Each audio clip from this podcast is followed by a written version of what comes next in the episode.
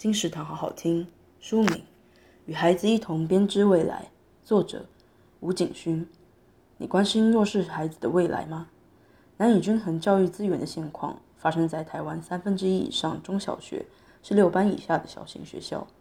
老师在有限的人力下，照顾到班上有困境的孩子是很艰辛的。从矽谷回台的方兴洲先生，带着与 KIPP 合作的经验与满腔热情。来改善偏乡教育困乏的环境，让台湾更多的弱势孩子有能力去追求成功的未来，建构给孩子公平发展天赋的舞台。与孩子一同编织未来，由天下文化出版，二零二一年九月，金石堂陪你听书聊书。